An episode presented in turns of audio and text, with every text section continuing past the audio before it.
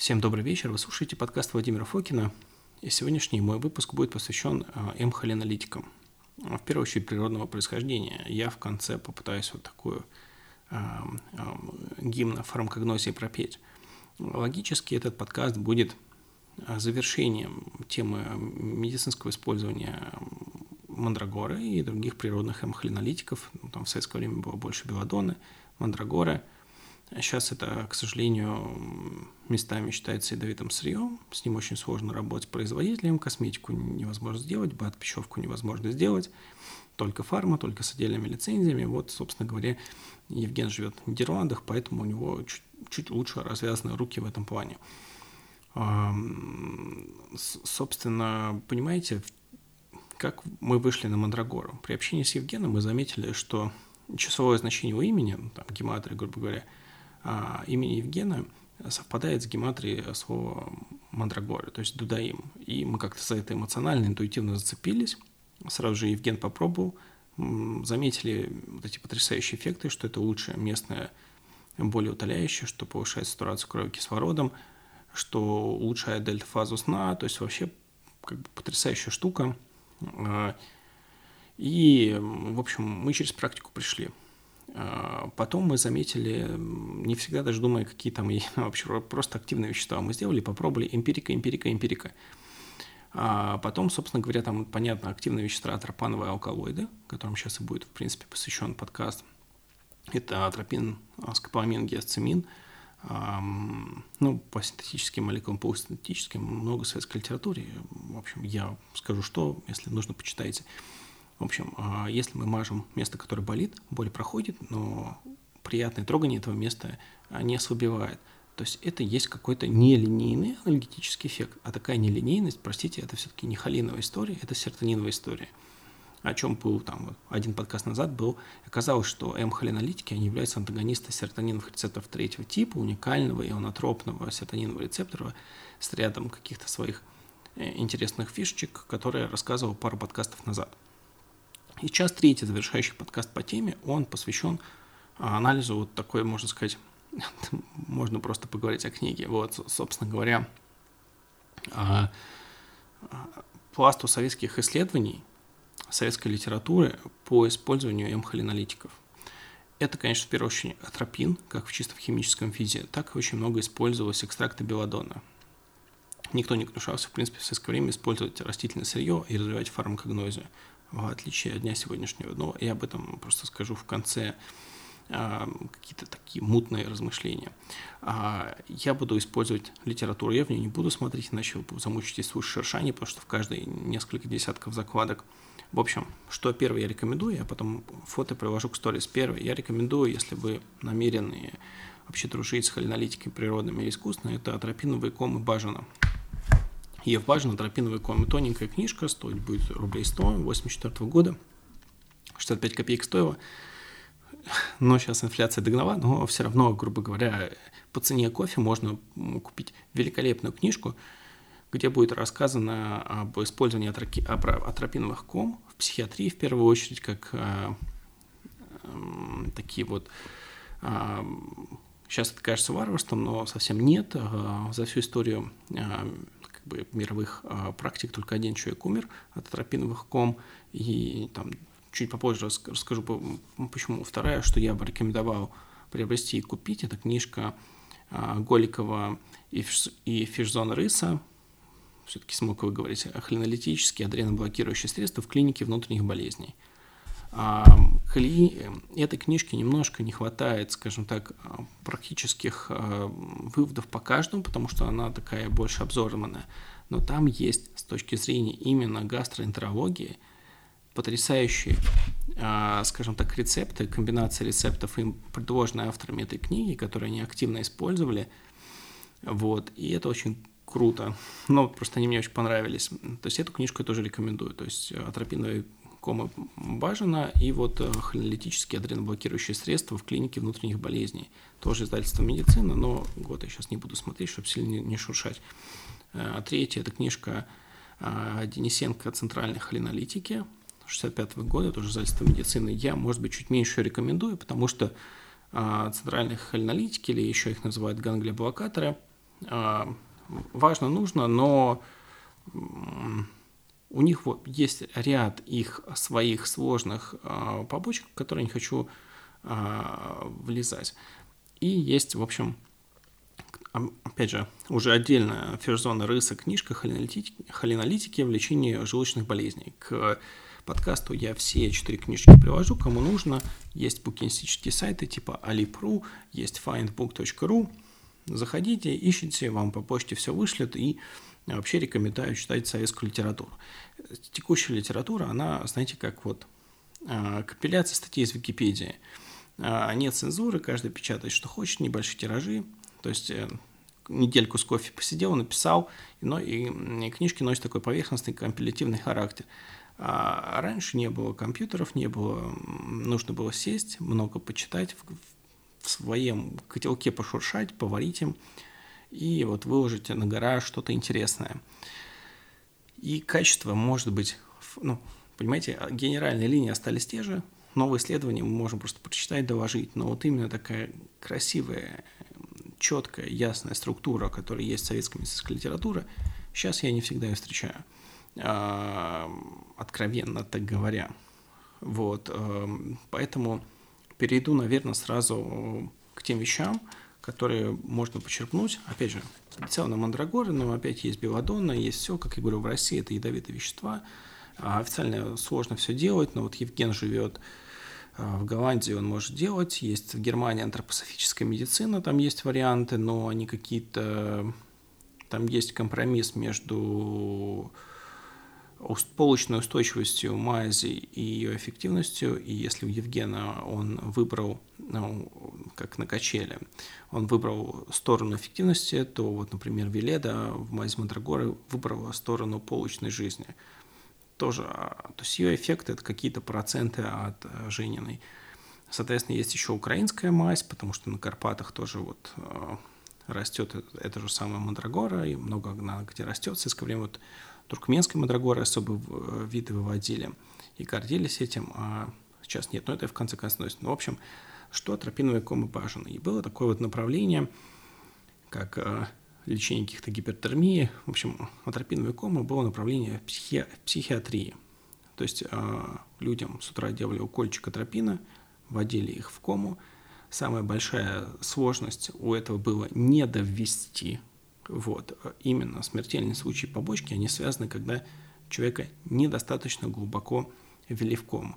Здесь же, в этой книжке, мы понимаем основные какие-то риски холинолитики. Почему? Потому что здесь это экстремальный случай. Людям внутривенно, а, там, ну, внутримышечно, я вот сейчас не помню, честно говоря, этот конкретный момент, а, но, в общем, люди получают в инъекционной форме много атропина, вплоть до комы, их потом из него выводят. И здесь, как на руке, видно все побочки, и психические, и физические, и все прочее. А, если суммировать а, какой-то эффект а, такой пиковый на психику, то, во-первых, это улучшение дельта-фазы сна. М, ну, то есть это прям вот вообще. Поэтому многие люди, используя в очень небольшом ограниченном количестве, в нетоксичных количествах эти штуки, они прекрасно спят. Какой влезает минус? Основное противопоказание а, – это, собственно, внутриглазное давление, потому что а, оно может расти от атропина, вот, и, ну, и М-холинолитиков. И это применялось тем, что э, мазь э, с, с противоядие в данном случае и другая сторона качели от м-холинолитиков, ингибитора холинестераза. А, это крем мазались глаза. Но у нас ни, никаких комах нет. Я, например, если на ночь я как бы обильно мажусь, я просто могу, например, глазки помазать э, корнерогелем, витопосом, любым каким-то смазывающим просто агентом. Вот, ну, то есть, в принципе, М-холинолитики как бы для всех, но основная группа риска – это у тех, у кого повышенное а, внутриглазное давление, потому что это может способствовать а, развитию глаукома. Следующая побочка, которая часто возникает, это сухость слизистых. Я больше чувствую слизость, слизистую дыхательных путей, как астматик в ремиссии, а, ну и глазки. Вот, это опять же решается либо смазкой, либо таким антидотором, как ингибитор холинестеразы. Наверное, это эпидокрин. И вообще получается, что это такой мозговой антиген. То есть, когда у нас есть урон нейронам, а, там, образование новых нейронных клеток, но они все равно не станут на свое место, у нас а, все равно будет повышаться ацетилхолин. Это все равно э, на МР, э, на МР магнитно-резонансной спектроскопии, когда смотрит какой-то участок мозга и по кривым смотрит, какие там по нутринты повышения, это будет при черепно-мозговых травмах. А, ацетилхолин всегда маркер повышен. Поэтому, опять же, это будет иметь пролиферативный эффект на нейроны, какой-то своеобразный аккуратный нейроновый антиэйдж будет улучшать дельта-фаза сна, если наносить перед сном, это прям крутяк. С точки зрения эффектов психики, первую очередь этим прекрасно купируется психоза. А, я с этим пробовал, я пробовал люди, у которых NMDA-антагонисты вызывают сильные психозы, и им наносить просто немножко и им наносить, и даже когда они отказывались просто как бы под ними кроватку смазать, мазь Мандрагоры, это снимало психоза от НМД антагонистов очень хорошо, надежно и позволяло сделать так с помощью там различных поведенческих подкреплений, чтобы эти эффекты оставались э, надолго. То есть я вижу, как а люди, с которыми в конце декабря я это пробовал, до сих пор, уже полгода спустя, их поведение именно при воздействии НМД-антагонистах, любых, ну, сейчас я говорю не про запрещенные вещи, это может быть, не знаю, мемантин, это может быть ксенон, вот все, что является антагонистом на МД-рецепторов, это пласт определенных препаратов есть. А вот, у них есть побочка, они могут вызывать а, психоза, особенно в больших дозах, но это все, вот, все на психику, все индивидуально.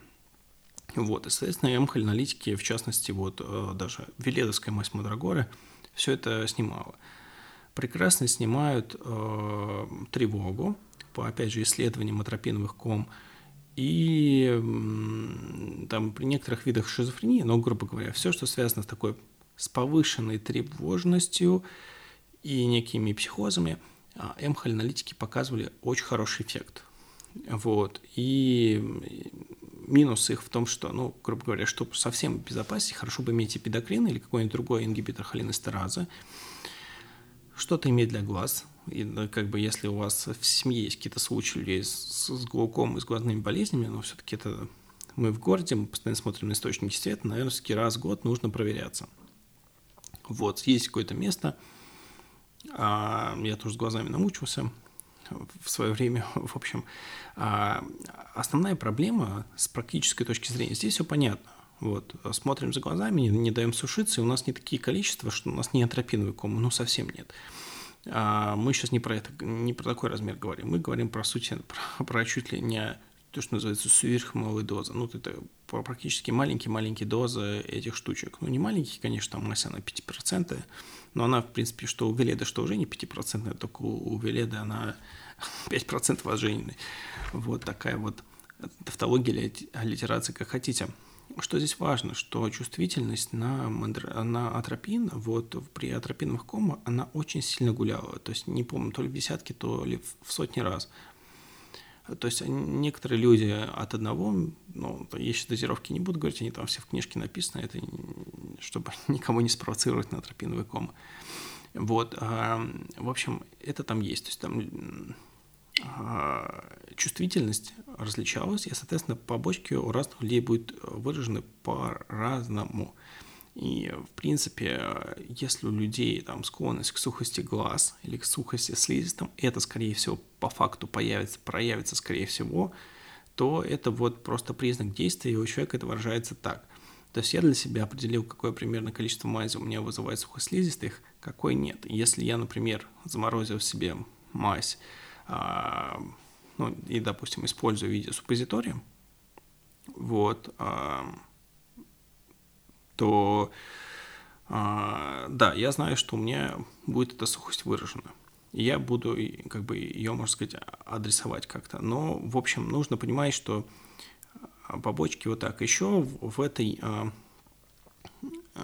книжке «Атропиновые комы» говорилось, что после вот серии атропиновых ком как раз за счет сухости слизистых, сухости слизистых, у людей, ну там, во-первых, конские дозировки, у людей повышалась опасность подхватить какую-то вот респираторную гадость. А, это можно купировать чем-то, что воздействует на, укрепляет ваши слизистые, ваши как бы, барьерные в данном случае органы. А, ну, там у нас а, компания Рукета есть для этого ZIP-01, это элеотрокок и полипринол. И те, и другие потрясающие ну, например, я знал, что мне нужно контактировать э, с какими-то вот людьми, которые меня могут чем-то заразить. Я пшикал себе в горло, в нос, хотя он в нос не предусмотрен, понимаете, в этом маленьком пузыречке 15 а, миллилитров, тысяча пшиков. Тысяча пшиков. И вам нужно в рот два, ну, максимум три. Горло, там, не знаю, миндалины, я себе еще в нос, в нос пшикал и на мазгу. И как бы все пронесло. То есть это некая дополнительная защита, которая, ну, кажется, сейчас очень актуальна. И если там вы возьмете там просто 800 рублей, по-моему, стоит, я сейчас сход не помню, и разделите на тысячу пшиков, кажется, что, кажется, что там а сколько там пшик у нас получается? 80 копеек. Ну, в общем, за, за 2, 3, 4 рубля можно себя довольно очень сильно обезопасить. Мне кажется, это не самый как бы плохой э, вариант из возможных и почему я не пользовался. То есть для, для меня такое решение, мы, в общем, идем давно по такой схеме, что если нужно решение, мы его сами делаем.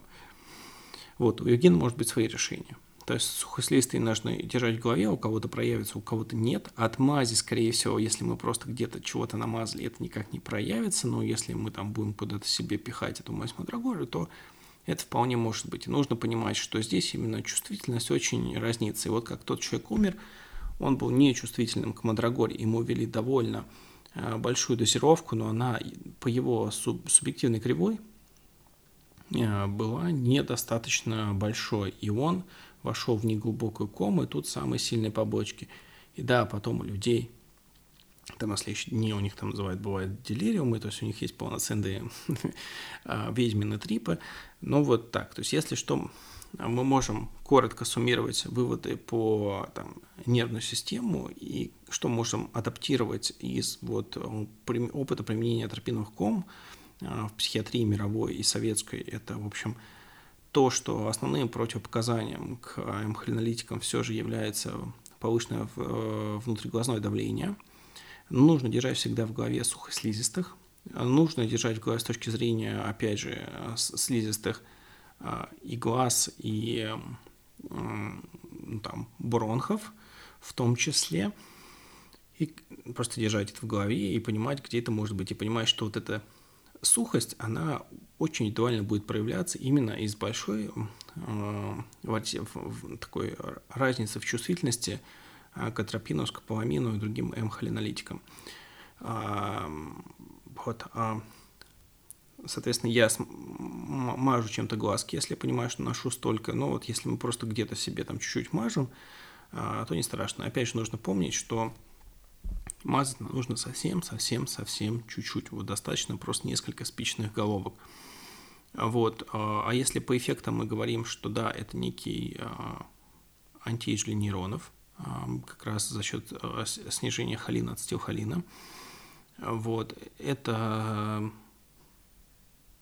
конечно, увеличение дельта-фазы сна – это снятие тревог и психоза. То есть, на самом деле, это очень круто.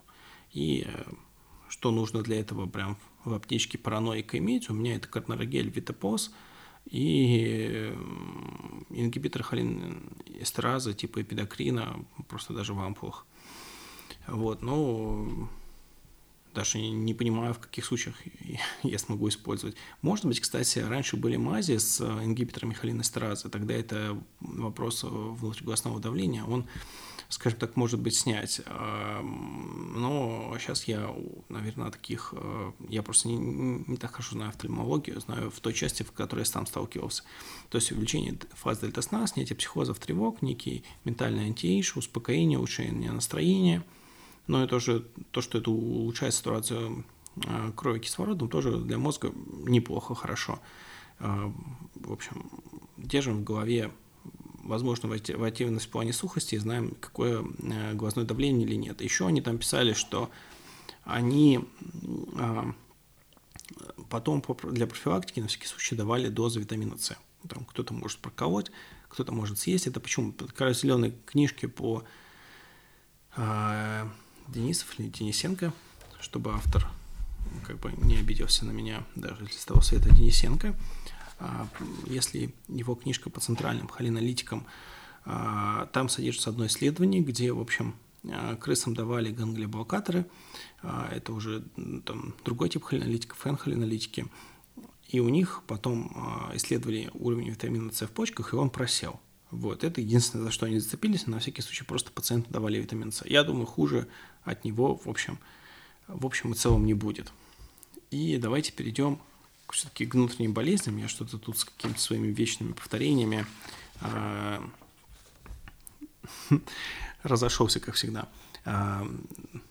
Книжка Голика и Шизон Рыса.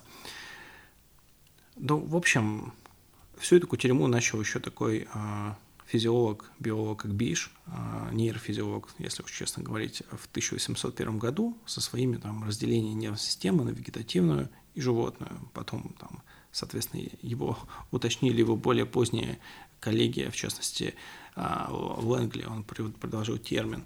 Аутономные, в принципе, не вегетативные, не аутономные, никак не отражает а, не полностью, точнее, отражает смысл этой части нервной системы, но а, что нам отсюда нужно, в общем, как, что можем сделать? В общем, у наших органов а, есть определенная нервная регуляция, которая не связана с регуляцией центральной нервной системы, чтобы они могли сами по себе реагировать на какие-то раздражения и стимулы. Вот, мускариновые холинолитики есть периферические, и центральные. Соответственно, периферические они считаются, что больше воздействуют местно, например, это атропин. А центральные, они воздействуют системно. И, в принципе, например, такой уникум есть скополамин. Он, по него исследований мало, его вот, ну, он такой, у него есть а, в понятных кругах а, известно, где его применяют сильно у флейбл. Вот, не буду сюда вдаваться, но кому нужно, нагуглите. Вот. И э, я не буду трогать энхолиналитики, ганглиблокаторы. Они, в общем, э, ну, по названию понятно, что они делают. Но не, не в смысле базальные гангли, а воздействуют на там, такие как бы узлы нервной системы. И э, у них они попроще, потому что м-холиналитики, они тоже много где находятся, у них диверсифицированная, в принципе, довольно сильная функция, но вот на них я сосредоточусь. И, в общем, больше всего исследований по атропину, ну, и в советское время больше всего использовалось белладонна. Но давайте перейдем к внутренним болезням. Что у нас с нашим ЖКТ? Во-вторых, есть такая вещь, как, особенно у подростков, у меня она тоже была, язва 12-перстной кишки. Ну, в общем, у меня, в принципе, чего только не делал, не было, и иначе бы я бы не занимался темой здоровья. Вот, а, и а, я помню, что мне там давали ингибиторы, то есть амес, ингибиторы амипрозол, ингибиторы протонной помпы, там еще какие-то вещи, ферментики, прочее, но а, был еще в 50-е годы, был золотой век а, холинолитиков, можно сказать, в лечении ясной болезни 12-перстной кишки. То есть а, однократное там, применение атропина, там несколько капель в определенном проценте разведения, опять же, в приведенной книжке будет вся информация, если нужно, не буду просто по каким-то этим вещам, народные средства по рецепторным средствам не буду, то есть э, просто вот э, знакомьтесь как бы с, с историей медицины нашей страны. Вот. А, соответственно, с одного применения а, восстанавливался нейтральный или слабый щелочной pH 12-перстной кишки. Как помните, у нас в желудке у нас э, среда сильно кислотная, в 12-перстной кишке она уже а, такая нейтрально слабощелочная. И при язве 12-перстной кишки у нас а, обычно это связано вот молодежь, все вот эта функция пилоруса и так дальше, и попаданием, а, ну, ну, в общем, есть причины, там, они всем понятны. А, и рефлекс одного в другое, и попадание того, чего никого не надо, если я ничего не путаю.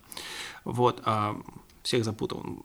Идем дальше. В общем, а, для язвы желудка это не так уж м-холинолитики, в частности, там белладон, атропин, не имеют такого знающ... значимого и ведущего значения, не имеют вспомогательное значение, потому что не могут снять боли. И... Но в чем тут нюанс? Дело в том, что м-холинолитики подавляют секреторную функцию. Именно желудка, и двенадцатиперстной кишки. И, и это круто, это очень круто, потому что а, есть, а, скажем так, а, такая вещь, как просто физиологический покой. То есть, когда человек сломал ногу, он на ней не бегает.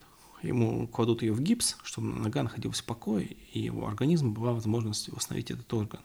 И подавление секреторной функции желудка и да, даже моторики кишечника может являться очень сильным репаративным средством сам, само по себе. Мы сейчас просто все, у нас понятно, у нас гиподинамия, там все желчь, отток желчь, это все абсолютно верно, но мы, если умеем качать э, вот э, все в одну сторону, нам нужно уметь качать и в другую. Для, собственно говоря, эмхолинолитики это классика лечения по всей советской литературе классика лечения э, язвенной болезни 12-перстной кишки, соответственно, все, что с ним связано, там, э, диспепсии, вот, и прочих радостей жизни. А от себя, что еще, что еще, вот просто, просто я открою, прочитаю. А, вот, я просто читаю прям свою географию. А, где еще очень хорошо показали себя холинолитики вот в советское время. А, грыжи пищевого отверстия а, диафрагмы. Привет, спорт кто из нас с вами э, серьезно как-то даже любительским спортом занимался, а потом делал себе в кавычках так называемую гастроскопию, он э, себе находил рефлюкс эзофагит, тоже привет спорт, энтероколит, но здесь нет запор. Вот, кстати говоря, снижает моторику кишечника, но при запорах помогает.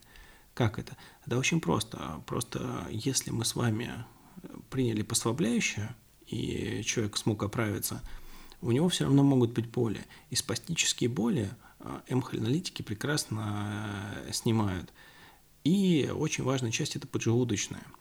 Потому что именно как раз физиологический покой и повышенная секреторная функция во время панкреатита, избыток как раз этих ферментов могут наносить поджелудочный вред. И поджелудочная, даже вот с Костей мы записывали, любит холод, голод и покой. И э, со снижение секреторной функции – за счет эмхолинолитиков как раз этот покой и обеспечивает. Так что это вполне себе применимо при панкреатите. Эпителиальные клетки э, желудка, э, кишечника секретируют э, ацетилхолин. И это связано с общим воспалительным процессом, что мы тоже можем подавить, в общем, с помощью эмхолинолитиков. И кажется, что почему не иметь этого в общем обоими? То есть мы можем подавить секреторную функцию, можем повлиять тормозяще на вот, естественно, общую моторику, как следствие. При этом это, как ни странно, применимо при заборах, потому что можем снять пластические боли. Мы можем дать органам, желудку, собственно, поджелудочной железе физиологический покой и способствовать их а, репарации, и если мы это скомбинируем еще с каким-нибудь... Э, в желудке же есть репарирующий пептид, BPC-157, который мы себе колем при травмах. А почему его тут же не паковать? Почему вот, вот комбинация... Там приведены очень интересные, опять же, в книжке холинолитические адреноблокирующие средства в клинике внутренних болезней. Приведены э, рецепты. Вот, вот эти старые от язвы, от разных внутренних как бы болезней, а почему вот нам с новым нашим прочтением не использовать просто BPC 157 и, опять же, также эти самые холинолитики. Причем вот именно почему атропин используется, потому что он местный и так проще влиять на орган. А если мы двигаемся дальше по а, внутренностям, то, конечно, М-холинолитики нам очень хорошо известны легкими. Глубоко вздохнул я.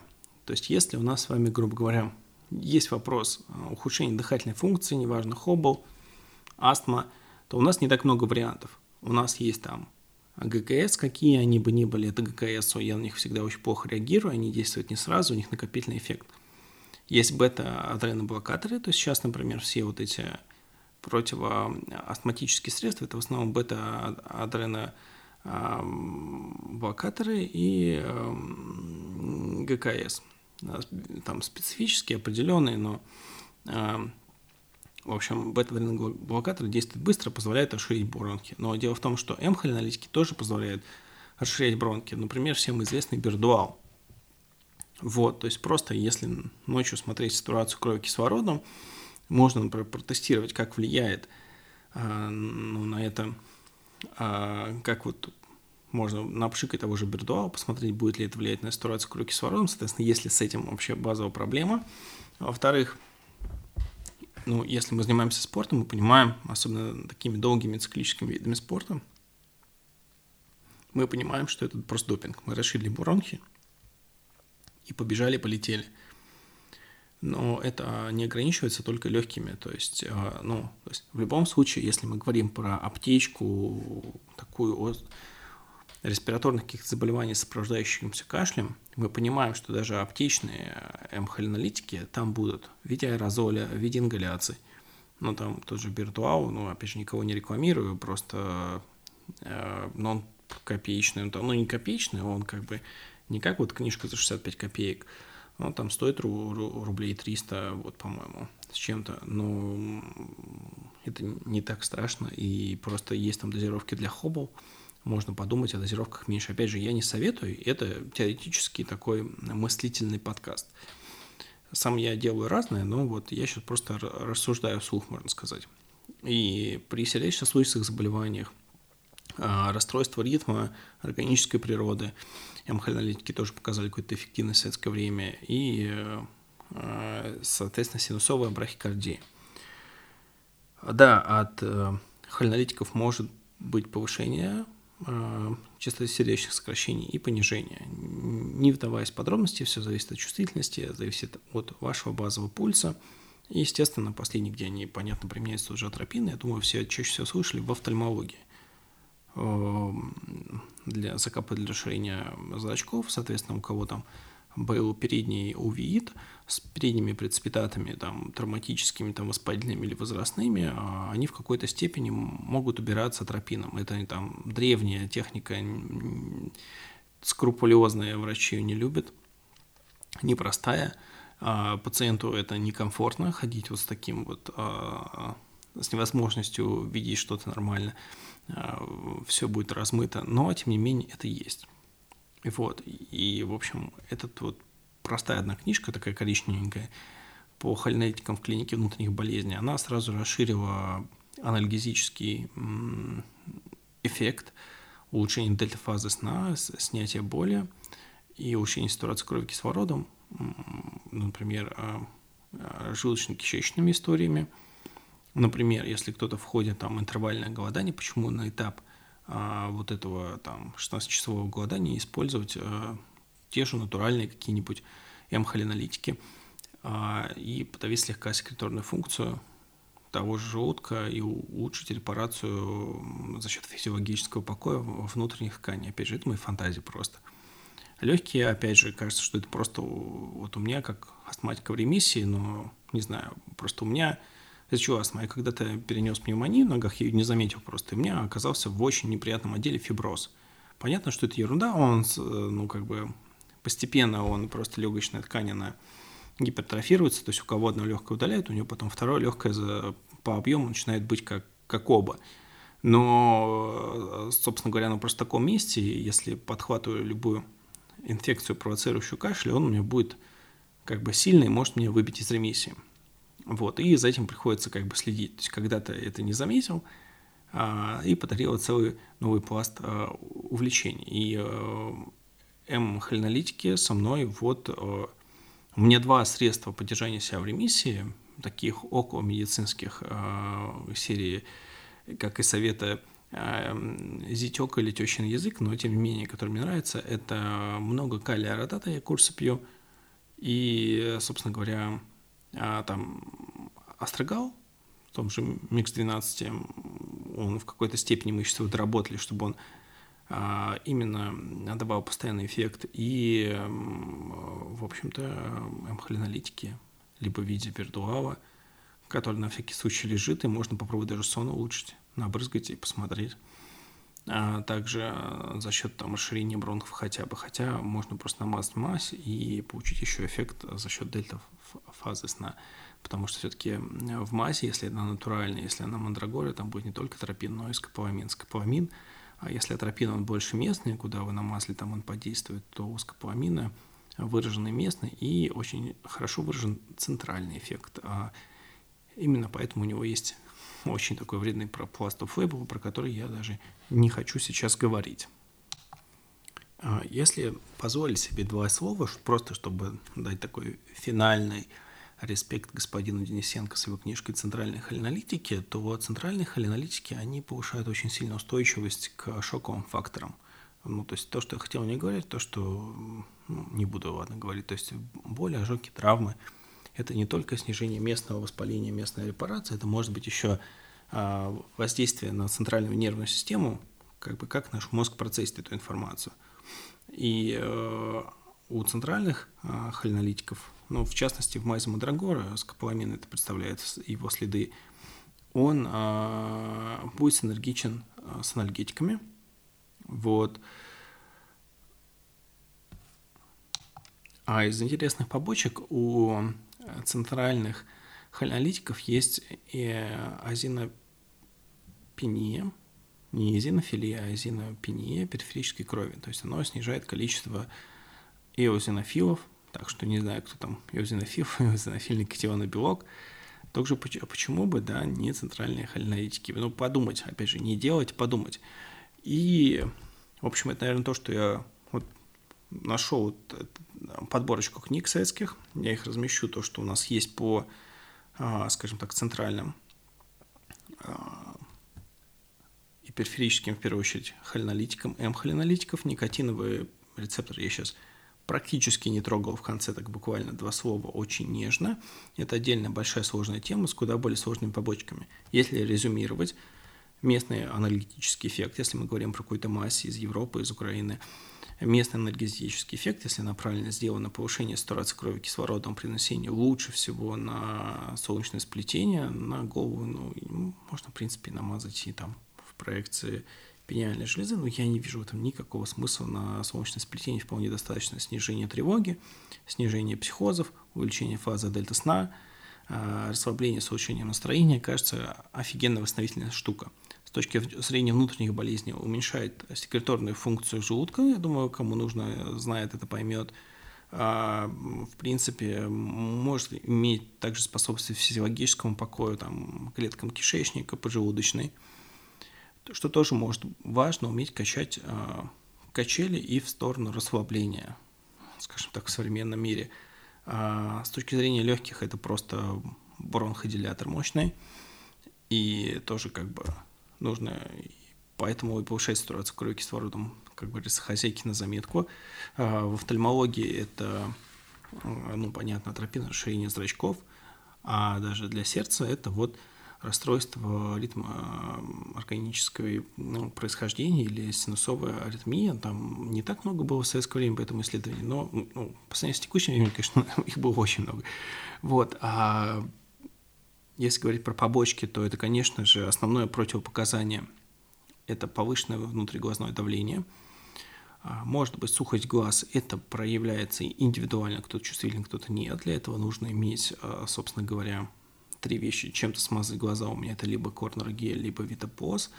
А, витапоз это просто витамин А серии с вазелином. Это такая вещь, которая сначала раздражает глаза, но она очень-очень крутая. Она потрясающе восстанавливает глаза. То есть, если вы намажетесь, просто в чем иногда бывает как бы беда. Вот, например, у меня были травмы глаза, и когда роговица заживает, у вас просто она во сне цепляется за века – и вы открываете веко, и от этой ранки отрываете свой эпителий. У вас в этом месте опять дикая боль, кровь течет, все слезится, все двоится а, в этом глазу, поэтому вот ты мажешь витопоз, и вот это не происходит. И глаз еще дополнительно восстанавливается за счет витамина А. На самом деле витопоз очень крутая штука. А, вот, как, как противоядие от, э, холи, ну, от холинолитиков нужно использовать ингибитор холинестеразы, ну, не знаю, что сейчас самое распространенное сейчас просто у всех на, на слуху это эпидокрин, но там в разных фармакологических воплощениях, но можете проявить, грубо говоря, растений с функцией ингибиторов холинестеразы вагон маленькая тележка. Это, в принципе, а, один из основных, как бы, компонентов очень многих растений, специй, почти во всех есть эти ингибиторы холинестеразы, это даже, как бы, скажем так, не смешно. Вот. И, наверное, здесь все. По поводу, почему растительное сырье, понимаете, есть такой раздел а, медицины, называется фармакогнозия, то есть это лекарственные растения. А, когда-то он был велик и могуч. В советское время были по всей стране организованы сбор лекарственного сырья, там его заготовка, были потрясающие книги по экстракции – никого не напрягало, что это мультикомпонентное растительное сырье.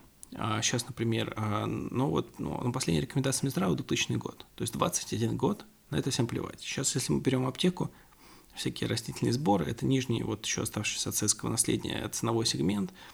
Понятно, что фармацевтическим производителям выгодно запатентовать синтетическую полость, синтетическую молекулу, и там какое-то количество лет ее продавать желательно по всему миру, заработав на этом какие-то деньги желательно неплохие.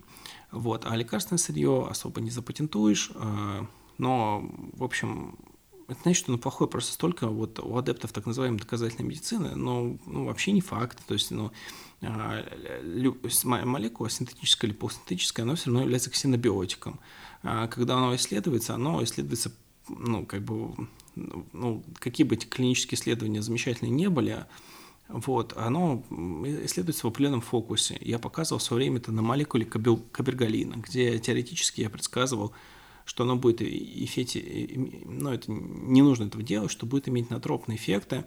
И так и оказалось, потому что кабергалин, он ПРНИ, это двоюродный брат запрещенного ЛСД, но мы видим, что структурный аналог говорит о том, что там будет и химический аналог и действительно молекула кабергалина аффинитивна серотониновым рецептором. Именно поэтому она используется и для половой жизни, не только за счет снижения провактина и повышения дофамина, но и за счет работы на серотониновый рецептор она может влиять на там, некие расстройства оргазма и экуляцию мужчин. В общем, э, также, ну, в общем, здесь вот просто есть молекула, которая в аптеке, и у нее вот на нее смотришь, видно, что у нее будут серотониновые рецепторы, но всем было на это плевать, потому что она исследовала в другой части.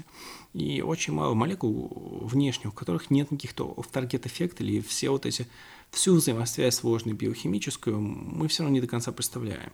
И обвинять вот лекарственное растение ровно в том же, да, там, ведь ровно поэтому же существует фармконадзор, чтобы любое нежелательное явление, если оно вдруг обнаружится, оно э, рапортовалось в фармконадзор в течение суток. Вот и агрегировалось так со всего мира. И за этим бдют очень серьезно государство, и там, ну, там, если это компания, например, фармацевтическая иностранная, его могут проверить из США, из Европы, из России, и это, это все очень серьезно. То есть сборы о нежелательных явлениях, они должны вестись. И здесь я не вижу никакой разницы, потому что все те же пути может провести лекарственное расследование, его минус конкретно коммерческий, что его невозможно запатентовать. По поводу того, что это сложнокомпонентное сырье, ну, каждый раз, когда мы с вами едим, едим, а, мы же не думаем, что картошка какая-нибудь с майонезом, но я, я думаю, что ни я, ни мой слушатель да, давно такого пиршества а, себе даже не могли представить, но тем не менее, но когда человек наворачивает а, а, что-то такое, типа пережаренное какое-нибудь мясо в мега-соусе с жареной или пюрехой с, с кучей масла, с майонезом, все такое, знаете, как бы советский шик и а, школьный. И, ну, как бы, ну, это тоже мега сложное многокомпонентное сырье, непонятно как взаимодействующее тут и что-то. И еще человек не, не просто съест этого, но он это обожрется. А по поводу лекарственного сырья, ну, опять же, никто не отменял, ну, во-первых, оно может быть просто пищевое, но, грубо говоря, мы берем какой-то неизвестный синтетический ксенобиотик, который мы только под одним углом исследовали, как он реагирует, и лекарственное сырье, которое в человеческом, допустим, а, истории имеет тысячелетия, истории применений, мы знаем, что люди от него не дохнут, грубо говоря. А здесь про новую молекулу мы так вот сказать не можем. То есть, в общем, эти аргументы можно вращать в обе стороны, и на текущий момент просто э, грубо говоря, э, когда, как я понимаю эту историю, когда вот рухнула большая страна, и она развалилась, как бы люди занимались выживанием, и вот такие вещи, как вот сбор лекарственных средств, то, что у нас сейчас в России есть, точно, это вот, э, ну, это даже не один процент, наверное, того, что было. Вот, и никому это просто было не нужно, и никто о нас а, не будет о своем... А когда пришло а, там, в конце 90-х крупнейшие фармацевтические производители, они коммерческие организации, им нужно зарабатывать прибыль. На текущий момент, по сути, они а, обучают а, студентов, а, врачей, и а, студенты-врачи выходят с этой информацией. И, но есть совершенно потрясающий пласт фармакогнозии, ну, не знаю, кто это там, люди наши должны об этом, как бы мы с вами говорить, и в какой-то момент это какая-то критическая масса скопится, и э, здравый смысл вернется. То есть есть раздел медицины, который занимается фармакогнозией. На текущий момент он просто, это ну, применение именно природных лекарственных растений, он просто забыт. У нас есть все технологии для того, чтобы активные дозировки сильно снижать. Например, в миксе 93 пиковое расчетное значение куркумина в чайной ложке, то есть в разовой дозе 10, ну вот край я прям сильно завышаю 15 миллиграмм куркумина. Точно определить нельзя, потому что это все-таки сложно составной раствор, как вы стряхнете, как будет, но э, с очень большой вероятностью там не будет больше 10 миллиграмм куркумина, и он будет работать лучше, чем просто э, вот эти экстрактированные откуда грамм полтора куркумина. Просто за счет того, что это мелкодисперсный качественный раствор. И это, опять же, литература научная, как нам уменьшать количество активных компонентов, э, ну, не до смешных, до очень сильных. Просто куркумин не биоактивен. Если мы сделали мелкодисперсный липосомальный раствор, он супер био биоактивный. Он понижает температуру тела чуть ли не на полградуса, если нужно будет. И при этом его нужно гораздо меньше, то есть практически в сотни раз. Но это просто такой очень яркий пример, это не, не всегда так, так, так ярко будет. А вопрос безопасности, он также может быть исследован, как у любого другого химического существа и вещества. И почему сейчас вот эм, такая, ну для меня это просто идиотия. То есть э, есть вещества, да, пусть их невозможно запатентовать, но они в нашем с вами рационе, пусть даже в анекдотическом потреблении существуют тысячи лет. Да, мы там э, вместе каждую отдельную молекулу не так хорошо знаем, как фармацевтическую субстанцию, но мы знаем, что просто на опыте, что это вещества, а, как бы поголовье населения Земли не проредило. И мы берем какую-нибудь химическую субстанцию с высокой аффинитивностью рецепторов, которая просто даже в рамках мега дорогих там клинических исследований трех фаз исследована только под определенным углом, потому что на все исследования мира денег ни у кого не хватит вот, подо всеми углами. И поэтому существует как раз постмаркетинговое исследование, когда вышло все-таки смотреть, как оно на самом деле работает. Поэтому почему нельзя использовать как пищевое сырье наши с вами лекарственные растения. А, вот поэтому мы как производители, вот, как раз вместе с компанией Рукета, мы этим и занимаемся. Вот, а, в свою какую-то маленькую долю вносим в этот фармкогнозию. А, законодательство в ряде моментов с точки зрения пищевого сырья довольно-таки либеральное – можно много, много что делать, а, поэтому ну, много что и нельзя. Вот с теми же тропановыми алкалоидами никак, но в России, то есть чтобы произвести что-то с тропановыми алкалоидами, нужна не просто фарма... лицензия на фармацевтическую деятельность, нужна дополнительная лицензия с ядовитыми, на ядовитые вещества. Э, она такая же примерно, как на психоактивные вещества, там ядовитые и психоактивные. То есть это какой-то а, космический для обычных людей пласт денег, неподъемный, который, в общем, потом все равно, если это инвестировать, это должно ложиться в цену, в цену продукцию. И уже такого, собственно говоря, ну, это уже никто не купит, грубо говоря. А, вот. Ну, в общем, я не считаю, что вот такое растительное сырье не имеет медицинского потенциала. Я считаю, что то, что оно в таком негативном свете, это просто последствия того, что а, фармакогнозия – по сути говоря, мертва уже 20 лет в стране, а почти мертва, а, ну вот, соответственно, с 91 -го года. А если мы берем, анализируем советскую литературу, то в разных там, можем говорить, что с середины 80-х там как-то все уже очень сильно херело.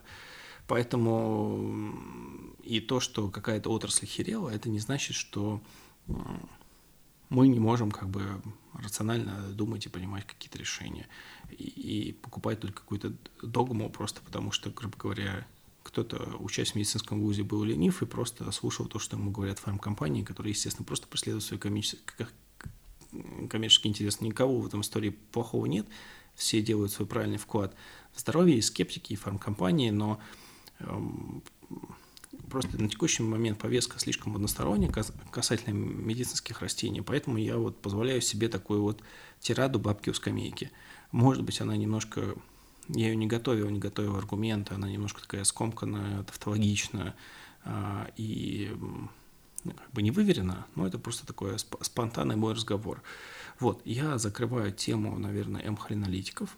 Вот, в советское время использовалось больше белладона, как раз рецепты есть в книге холинолитики, холинолитические адреноблокирующие средства в клинике внутренних болезней. А, есть еще вторая книга вот господина а, Ферзона Рыса – вот, э, опять же, рекомендую читать по нужной вам теле, просто сайт findbook.ru или alipru, букинистические книжки, советские книги 60-х, 70-х, 80-х годов, потрясающего качества, иногда можно купить, но если они не очень редкие, там 100-200 рублей. И стать очень умным докой, вот, потому что на текущий момент мы живем в эпохе масс-медиа, все просто друг у друга а, бесконечно что-то подсматривают. Вот. А мне кажется, что настоящая идея рождается, когда ты что-то очень глубоко, хорошо переработал. Не просто как бы что-то поверхностное взял, так в чем-то разобрался и умеешь уже так как бы складывать пазлы, а именно каждый раз идти в глубину. То есть, эм, ну вот так. То есть я, например, не особо, ничего не знал про желчь, прочитал советскую книгу Омскую 62 года. Все там просто все, все расписано так, что даже я могу это понять. В общем, там все по полочкам просто разложено, это не понять невозможно, это как вот вводная в жизнь. Вот, так что всем спасибо, что прослушали, закончили про э, Мандрагоры.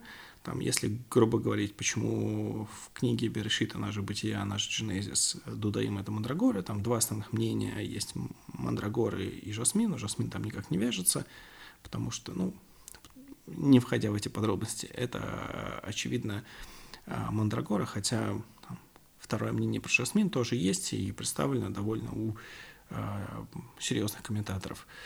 Э, ну вот, просто не входя в эти детали, чтобы уже там не переваливаться за час, это тоже разговор на 20 минут с ссылками на всех умных людей. Все, всем спасибо. Надеюсь, что вот фармацевтический класс М-холиналитиков как-то у вас хоть чуть-чуть, пусть, пусть у меня подкаст сумбурный, но такой больше спонтанный, он у вас все-таки как-то тоже отложится. Все, всем удачи.